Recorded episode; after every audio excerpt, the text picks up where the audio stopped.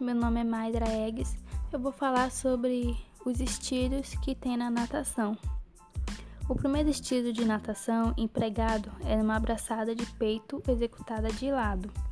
Inicialmente, os dois braços se movimentavam dentro da água, mas depois, para diminuir a resistência da água, passou-se a levar um dos braços à frente pela superfície, em um estilo que recebeu o nome de Single Overrun Stroke.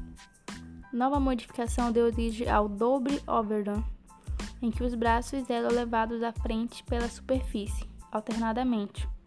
As principais dificuldades do novo estilo estavam no movimento de pernas, semelhante ao de uma tesoura.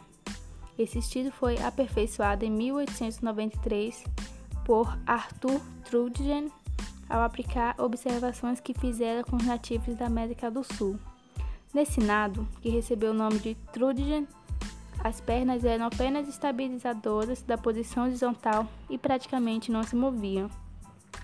A batida de pernas evoluiu, porém, quando outro inglês, Frederick Cavro, observou que os indígenas australianos nadavam agitando as pernas perpendicularmente à superfície da água.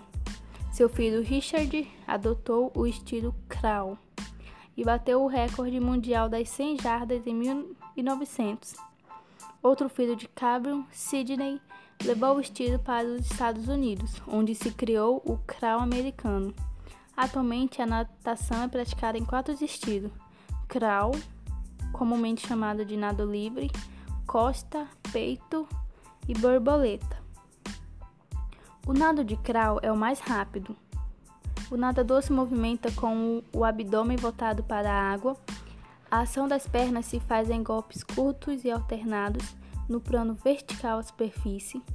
O, o, movimento dos braços também é alternado, de tal forma que um comece a puxar água imediatamente antes que o outro termine de fazê-lo.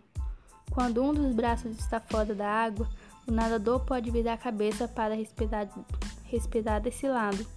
Quanto maior o número de braçadas antes de executar a respiração, maior o rendimento no nado de costas.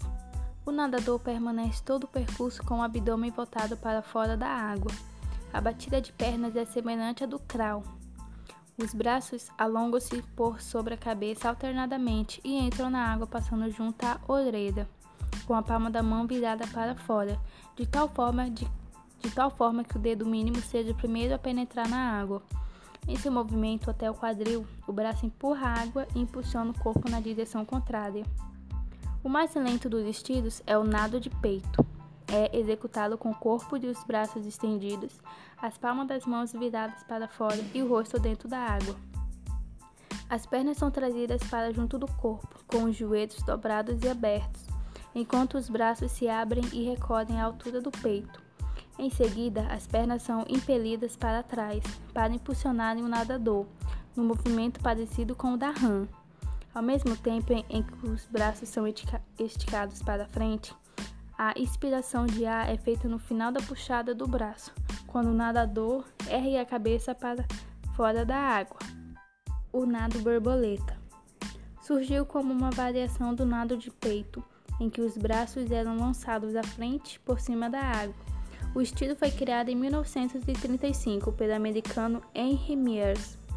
A partir de 1952, por determinação da Federal Internacional de Natação Amadora, passou a ser prova específica, com a adoção de um movimento simultâneo e sincronizado dos pés no plano vertical, o que aumentou a velocidade e deu origem ao estilo que atualmente é chamado de golfinho.